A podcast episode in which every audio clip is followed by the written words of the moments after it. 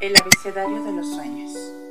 Un canal de audiolibros creado para echar a volar tu imaginación y tocar tu corazón. Que lo disfrutes.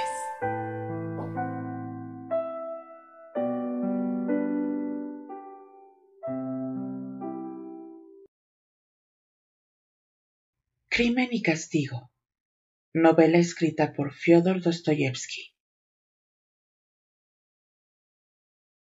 Parte 2, capítulo 2. ¿Y si el registro se ha efectuado ya? También podría ser que me encontrase con la policía en casa. Pero en su habitación todo estaba en orden y no había nadie. Nastasia no había tocado nada. Señor, ¿cómo habré podido dejar las joyas ahí? Corrió al rincón, introdujo la mano detrás del papel retiró todos los objetos y fue echándolos en sus bolsillos. En total eran ocho piezas. Dos cajitas que contenían pendientes o algo parecido, no se detuvo a mirarlo. Cuatro pequeños estuches de tafilete, una cadena de reloj envuelta en un trozo de papel de periódico y otro envoltorio igual que, al parecer, contenía una condecoración. Raskolnikov repartió todo esto por sus bolsillos procurando que no abultara demasiado. Cogió también la bolsita y salió de la habitación, dejando la puerta abierta de par en par.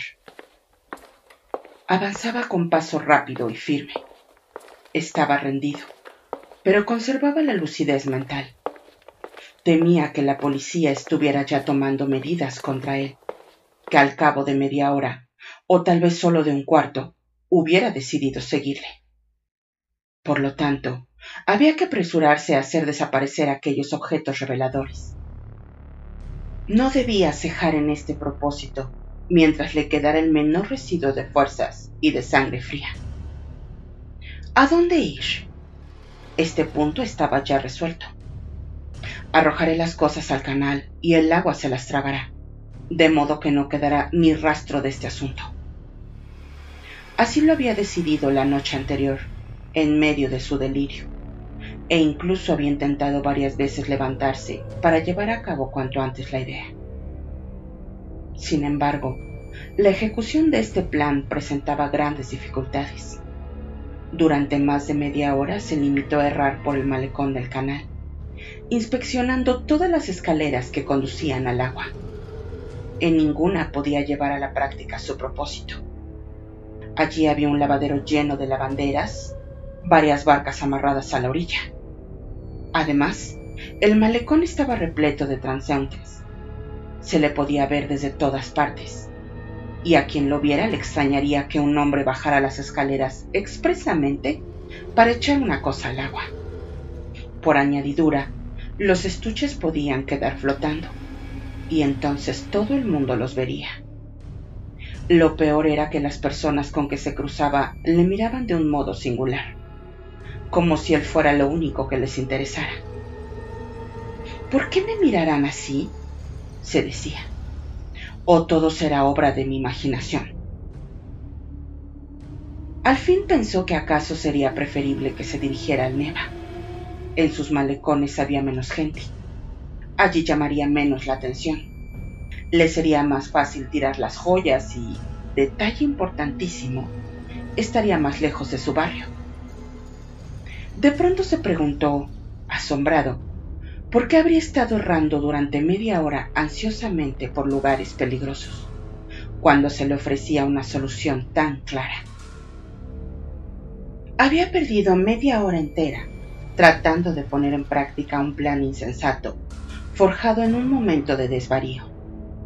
Cada vez era más propenso a distraerse. Su memoria vacilaba, y él se daba cuenta de ello. Había que apresurarse. Se dirigió a Neva por la avenida B, pero por el camino tuvo otra idea. ¿Por qué ir al Neva? ¿Por qué arrojar los objetos al agua? ¿No era preferible ir a cualquier lugar lejano, a las islas, por ejemplo? Buscar un sitio solitario en el interior de un bosque y enterrar las cosas al pie de un árbol anotando cuidadosamente el lugar donde se hallaba el escondite? Aunque sabía que en aquel momento era incapaz de razonar lógicamente, la idea le pareció sumamente práctica. Pero estaba escrito que no había de llegar a las islas. Al desembocar en la plaza que hay al final de la avenida B, vio a su izquierda la entrada de un gran patio protegido por altos muros. A la derecha había una pared que parecía no haber estado pintada nunca y que pertenecía a una casa de altura considerable. A la izquierda, paralela a esta pared, corrió una valla de madera que penetraba derechamente unos veinte pasos en el patio y luego se desviaba hacia la izquierda. Esta empalizada limitaba un terreno desierto y cubierto de materiales. Al fondo del patio había un cobertizo cuyo techo rebasaba la altura de la valla. Este cobertizo debía de ser un taller de carpintería, de guarnicionería o algo similar. Todo el suelo del patio estaba cubierto de un negro polvillo de carbón. He aquí un buen sitio para tirar las joyas, pensó. Después se va uno y asunto concluido. Advirtiendo que no había nadie, penetró en el patio. Cerca de la puerta, ante la empalizada, había uno de esos canalillos que suelen verse en los edificios donde hay talleres. En la valla, sobre el canal, alguien había escrito con tiza y con las faltas de rigor. Prohibido hacer aguas menores. Desde luego, Raskolnikov no pensaba llamar la atención deteniéndose allí. Pensó, podría tirarlo todo aquí, en cualquier parte, y marcharme. Miró nuevamente en todas direcciones y se llevó la mano al bolsillo. Pero en ese momento vio cerca del muro exterior entre la puerta y el pequeño canal, una enorme piedra sin labrar, que debía de pesar treinta kilos largos. Del otro lado del muro de la calle llegaba el rumor de la gente, siempre abundante en aquel lugar. Desde fuera nadie podía verle, a menos que se asomara al patio. Sin embargo, esto podía suceder.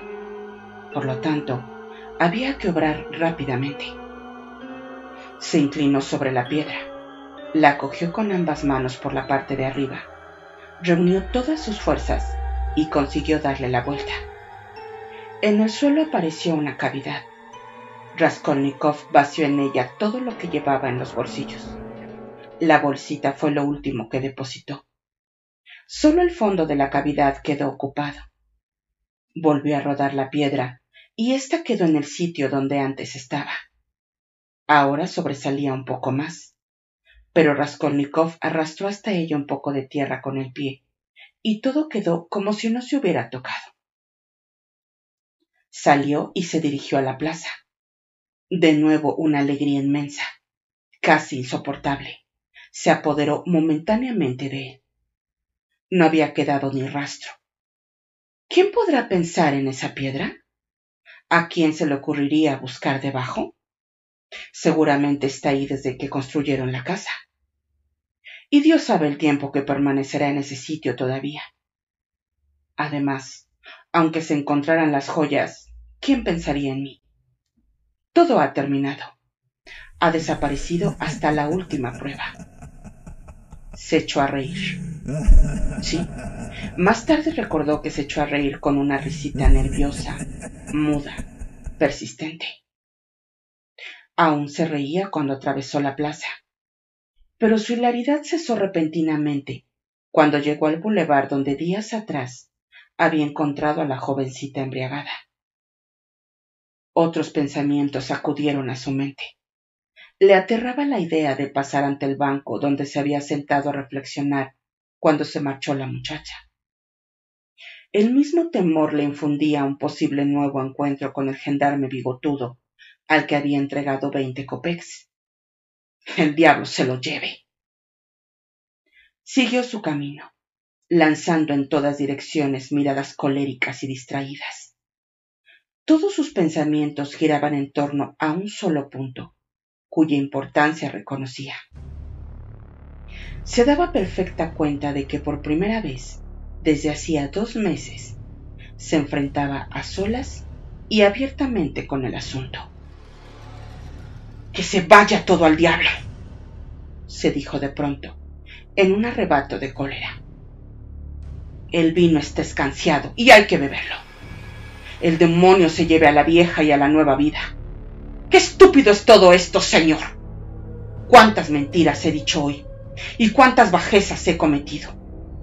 ¿En qué miserables vulgaridades he incurrido para traerme la benevolencia del detestable Ilya Petrovich? Pero, ¿qué importa? Me río de toda esa gente y de las torpezas que yo haya podido cometer. No es esto lo que debo pensar ahora. De súbito se detuvo. Acababa de planteársele un nuevo problema, tan inesperado como sencillo, que le dejó atónito. Sí, como crees, has procedido en todo este asunto como un hombre inteligente y no como un imbécil, si perseguías una finalidad claramente determinada. ¿Cómo se explica que no hayas dirigido ni siquiera una ojeada al interior de la bolsita? Que no te hayas preocupado de averiguar lo que ha producido ese acto por el que has tenido que afrontar toda suerte de peligros y horrores? Hace un momento estabas dispuesto a arrojar al agua esa bolsa, esas joyas que ni siquiera has mirado. ¿Qué explicación puedes dar a esto? Todas estas preguntas tenían un sólido fundamento. Lo sabía desde antes de hacérselas. La noche en que había resuelto tirarlo todo al agua, había tomado esta decisión sin vacilar, como si hubiese sido imposible obrar de otro modo. Sí, sabía todas estas cosas y recordaba hasta los menores detalles. Sabía que todo había de ocurrir como estaba ocurriendo. Lo sabía desde el momento mismo en que había sacado los estuches del arca, sobre la cual estaba inclinado. Sí, lo sabía perfectamente. La causa de todo es que estoy muy enfermo, se dijo al fin sombríamente. Me torturo y me hiero a mí mismo. Soy incapaz de dirigir mis actos. Ayer, anteayer, y todos estos días no he hecho más que martirizarme. Cuando esté curado, ya no me atormentaré. Pero... ¿Y si no me curo nunca? ¡Qué harto estoy de toda esta historia! Mientras así reflexionaba, proseguía su camino. Anhelaba librarse de estas preocupaciones, pero no sabía cómo podría conseguirlo. Una sensación nueva se apoderó de él con fuerza irresistible, y su intensidad aumentaba por momentos. Era un desagrado casi físico, un desagrado pertinaz, rencoroso, por todo lo que encontraba en su camino, por todas las cosas y todas las personas que lo rodeaban. Le repugnaban los transeúntes, sus caras, su modo de andar, sus menores movimientos Sentía deseos de escupirles a la cara. Estaba dispuesto a morder a cualquiera que le hablase.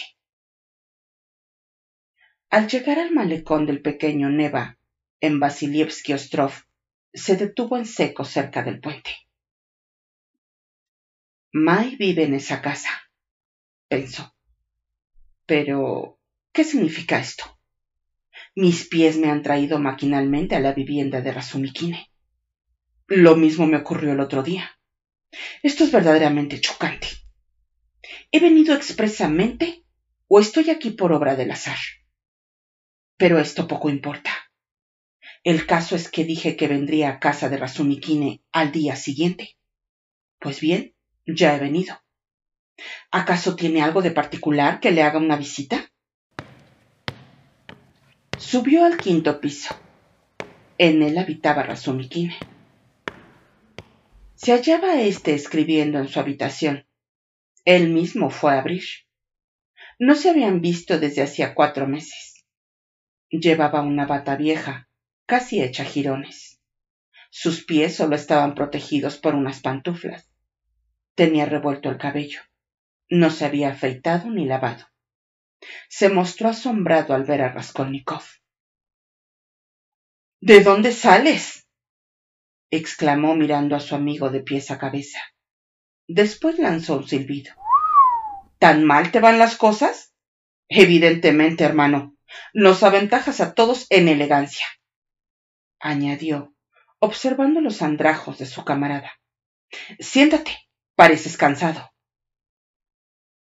Y cuando Raskolnikov se dejó caer en el diván turco, tapizado de una tela vieja y rosada, un diván, entre paréntesis, peor que el suyo, Razumikine advirtió que su amigo parecía no encontrarse bien.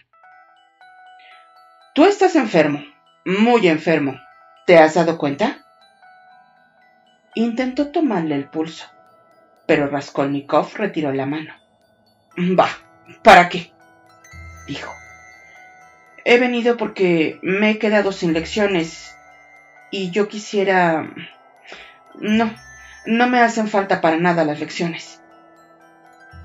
Razumikine le observaba atentamente.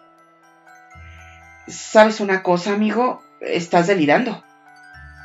Nada de eso. Yo no deliro, replicó Raskolnikov, levantándose.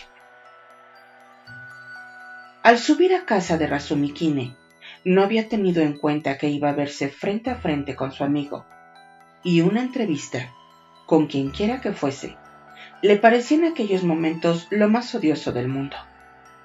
Apenas hubo franqueado la puerta del piso, sintió una cólera ciega contra Razumikine.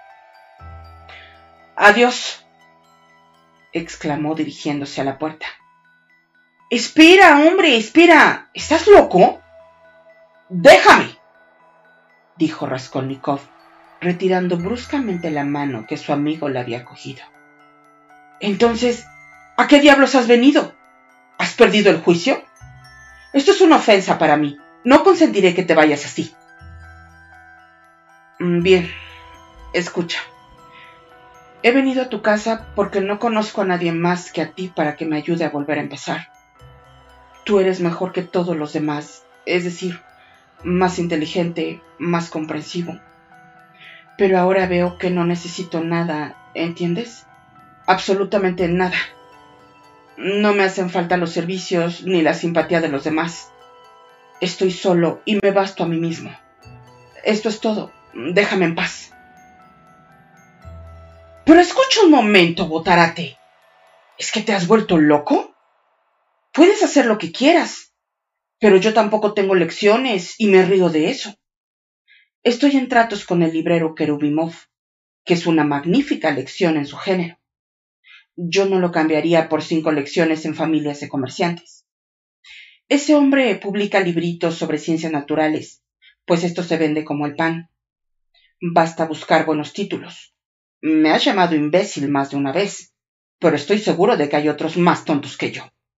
Mi editor, que es poco menos que analfabeto, quiere seguir la corriente de la moda y yo naturalmente le animo. Mira, aquí hay dos pliegos y medio de texto alemán. Puro charlatanismo a mi juicio. Dicho en dos palabras, la cuestión que estudia el autor es la de si la mujer es un ser humano. Naturalmente, él opina que sí, y su labor consiste en demostrarlo elocuentemente. Kerubimov considera que este folleto es de actualidad en estos momentos en que el feminismo está de moda, y yo me encargo de traducirlo. Podrá convertir en seis los dos pliegos y medio de texto alemán. Le pondremos un título ampuloso que llene media página y se venderá cincuenta copex el ejemplar. Será un buen negocio. Se me paga la traducción a seis rublos el pliego, o sea, quince rublos por todo el trabajo. Ya he cobrado seis por adelantado. Cuando terminemos este folleto, traduciremos un libro sobre las ballenas, y para después ya hemos elegido unos cuantos chismes de Le Conversion. También los traduciremos. Alguien ha dicho a Kerubimov que Rousseau es una especie de Radicep. Naturalmente, yo no he protestado. Que se vayan al diablo. Bueno, ¿quieres traducir el segundo pliego del folleto? ¿Es la mujer un ser humano? Si quieres, toma inmediatamente el pliego, plumas, papel. Todos estos gastos van a cargo del editor. Y aquí tienes tres rublos. Como yo he recibido seis adelantados por toda la traducción, a ti te corresponden tres. Cuando hayas traducido el pliego, recibirás otros tres. Pero que te conste que no tienes nada que agradecerme.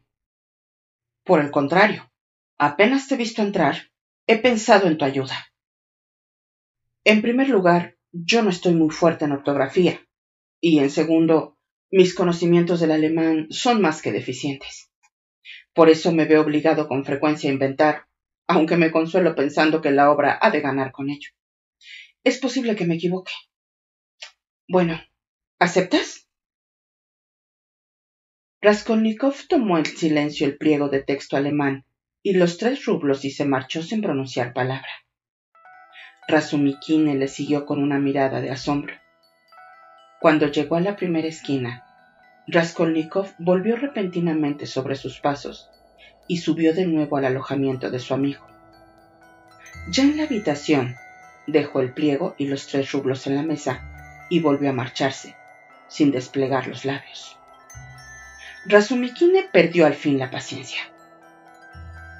Decididamente te has vuelto loco, vociferó. ¿Qué significa esta comedia? ¿Quieres volverme la cabeza del revés? ¿Para qué demonios has venido? No necesito traducciones, murmuró Raskolnikov, sin dejar de bajar la escalera. Entonces, ¿qué es lo que necesitas? le gritó Razumikine desde el rellano. Raskolnikov siguió bajando en silencio. Oye, ¿dónde vives? No obtuvo respuesta. Vete al mismísimo infierno. Pero Raskolnikov estaba ya en la calle. Iba por el puente de Nicolás, cuando una aventura desagradable le hizo volver en sí momentáneamente.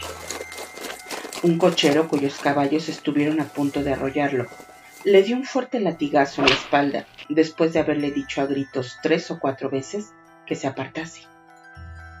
Este latigazo despertó en él una ira ciega. Saltó hacia el pretil. Solo Dios sabe por qué hasta entonces había ido por medio de la calzada, rechinando los dientes. Todos los que estaban cerca se echaron a reír. Bien hecho. Estos granujas. Conozco a estos bribones se hacen el borracho, se meten bajo las ruedas y uno tiene que pagar daños y perjuicios. Algunos viven de eso. Aún estaba apoyado en el pretil, frotándose la espalda, ardiendo de ira, siguiendo con la mirada el coche que se alejaba, cuando notó que alguien le ponía una moneda en la mano. Volvió la cabeza y vio una vieja cubierta con un gorro y calzada con borceguíes de piel de cabra acompañada de una joven, su hija sin duda, que llevaba sombrero y una sombrilla verde. Toma esto, hermano, en nombre de Cristo. Él tomó la moneda y ellas continuaron su camino. Era una pieza de veinte copex. Se comprendía que, al ver su aspecto y su indumentaria, le hubieran tomado por un mendigo. La generosa ofrenda de los veinte copex se debía, sin duda, a que el latigazo había despertado la compasión de las dos mujeres. Apretando la moneda con la mano, dio una veintena de pasos más y se detuvo de cara al río y al palacio de invierno. En el cielo no había ni una nube, y el agua del Neva, cosa extraordinaria, era casi azul. La cúpula de la catedral de San Isaac aquel era precisamente el punto de la ciudad desde donde mejor se veía, lanzaba vivos reflejos. En el transparente aire se distinguían hasta los menores detalles de la ornamentación de la fachada. El dolor del latigazo iba desapareciendo, y Raskolnikov, olvidándose de la humillación sufrida, una idea vaga pero inquietante le dominaba. Permanecía inmóvil, con la mirada fija en la lejanía. Aquel sitio le era familiar. Cuando iba a la universidad tenía la costumbre de detenerse allí, sobre todo al regresar. Lo había hecho más de cien veces, para contemplar el maravilloso panorama. En aquellos momentos experimentaba una sensación imprecisa y confusa que le llenaba de asombro. Aquel cuadro esplendoroso se le mostraba frío, algo así como ciego y sordo a la agitación de la vida.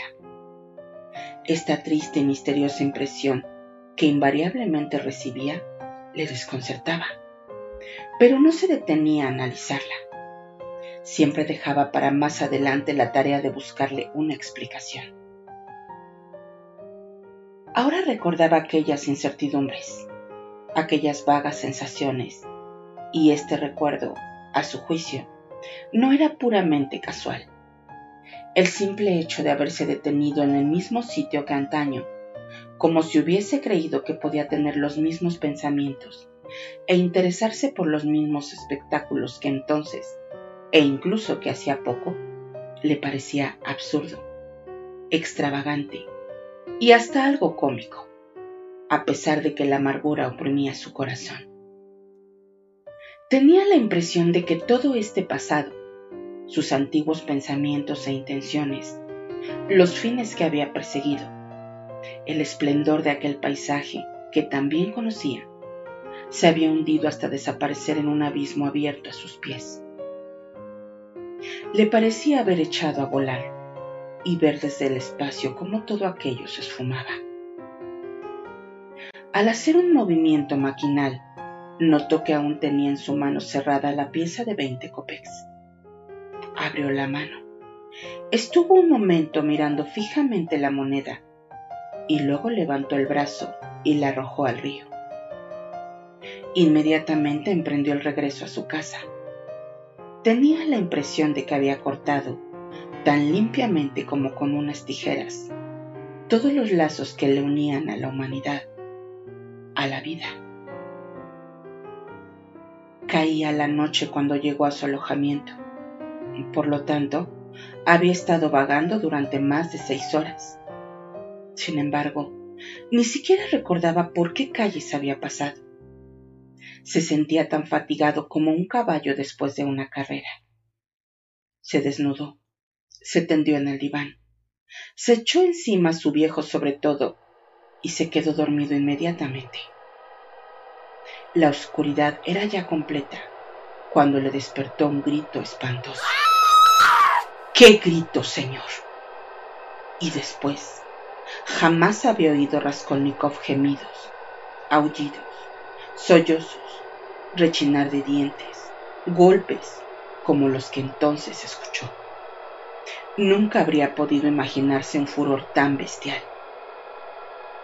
Se levantó aterrado y se sentó en el diván trastornado por el horror y el miedo.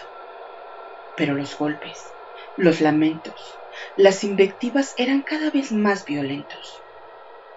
De súbito, con profundo asombro, reconoció la voz de su patrona. La viuda lanzaba ayes y alaridos. Las palabras salían de su boca anhelantes. Debía de suplicar que no le pegasen más, pues seguían golpeándola brutalmente. Esto sucedía en la escalera. La voz del verdugo no era sino un ronquido furioso. Hablaba con la misma rapidez y sus palabras, presurosas y ahogadas, eran igualmente ininteligibles. De pronto, Raskolnikov empezó a temblar como una hoja. Acababa de reconocer aquella voz. Era la de Ilya Petrovich. Ilya Petrovich estaba allí tundiendo a la patrona. La golpeaba con los pies y su cabeza iba a dar contra los escalones. Esto se deducía claramente del sonido de los golpes y de los gritos de la víctima. Todo el mundo se conducía de un modo extraño. La gente acudía a la escalera, atraída por el escándalo, y allí se aglomeraba. Salían vecinos de todos los pisos se oían exclamaciones, ruidos de pasos que subían o bajaban, portazos. Pero, ¿por qué le pegan de ese modo? ¿Y por qué lo consienten los que lo ven? Se preguntó Raskolnikov, creyendo haberse vuelto loco. Pero no, no se había vuelto loco, ya que era capaz de distinguir los diversos ruidos. Por lo tanto, pronto subirían a su habitación, porque seguramente todo esto es por lo de ayer. Señor, Señor. Intentó pasar el pestillo de la puerta, pero no tuvo fuerzas para levantar el brazo. Por otra parte, ¿para qué? El terror helaba su alma, la paralizaba. Al fin, aquel escándalo que había durado diez largos minutos se extinguió poco a poco. La patrona gemía débilmente. Ilya Petrovich seguía profiriendo juramentos y amenazas. Después, también él enmudeció y ya no se le volvió a oír. Señor, ¿se habrá marchado? No, ahora se va. Y la patrona también, gimiendo, hecha un mar de lágrimas. Un portazo. Los inquilinos van regresando a sus habitaciones. Primero lanzan exclamaciones, discuten, se interpelan a gritos. Después solo cambian murmullos. Debían de ser muy numerosos. La casa entera debía de haber acudido. ¿Qué significa todo esto, señor? ¿Para qué en nombre del cielo habrá venido este hombre aquí? Raskolnikov, extenuado, volvió a echarse en el diván, pero no consiguió dormirse. Habría transcurrido una media hora y era presa de un horror que no había experimentado jamás, cuando, de pronto, se abrió la puerta y una luz iluminó el aposento. Apareció Anastasia con una bujía y un plato de sopa en las manos. La sirvienta lo miró atentamente y una vez segura de que no estaba dormido, depositó la bujía en la mesa y luego fue dejando todo lo demás.